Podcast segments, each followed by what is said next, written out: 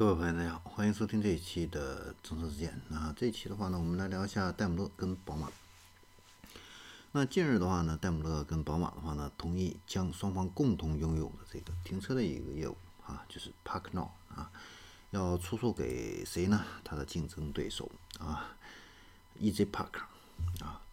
那出售了以后的话呢，这两个德国车企的话呢，会更专注各自的一个核心汽车制造这方面的一个业务。那 ParkNow 的话呢，目前是在十一个国家啊，总共是一千一百多个城市呢，有这样的一个业务啊。它可以让这个司机啊，通过手机应用来支付停车费。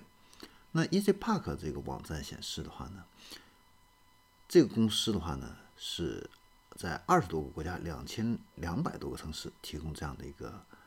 停车的一个数字服务，而且呢，还在。通过收购啊，不断的来扩大这样的一个规模，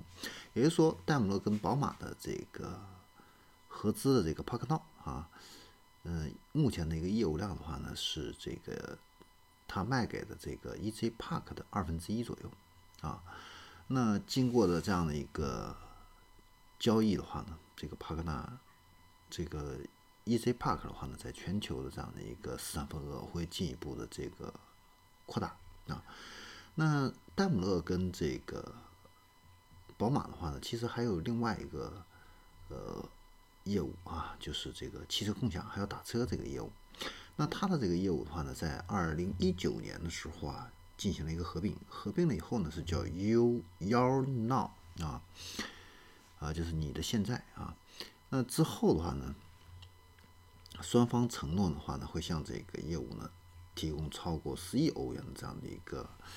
呃，支持啊，所以可以看到啊，就是这一次的这样的一个疫情的话呢，呃，对于整个汽车行业的一个影响确实还是比较大。那主机厂的话呢，在二零一七年、一八年啊，投资了很多的这样的一些业务啊，那现在的话呢，都开始在收缩啊，又开始回重新回到这样的一个主业主业上啊，呃，都是因为这样的一个疫情的一个影响啊，那。这个疫情的话呢，让这个强者恒强啊，呃，行业洗牌的话呢，进一步加速啊。那通过这个全球的一个富豪榜啊，呃，我们也可以看得到啊，富豪榜的这个资产的话呢，比之前啊又有更进一步的这样的一个集中啊，而且这个门槛呢也是在进一步的一个提高啊，所以说明现在的这个财富啊两极分化的非常严重啊，强者恒强啊。富的人越富，啊，嗯，每一次疫情啊，应该说都是一个重新啊财富的一个重新的一个洗牌啊。那每八年的话呢，这个整个的一个资本市场都会有一次轮回啊。每三十年的全球的这样的一个呃大的这样的一个周期啊，又会带来一次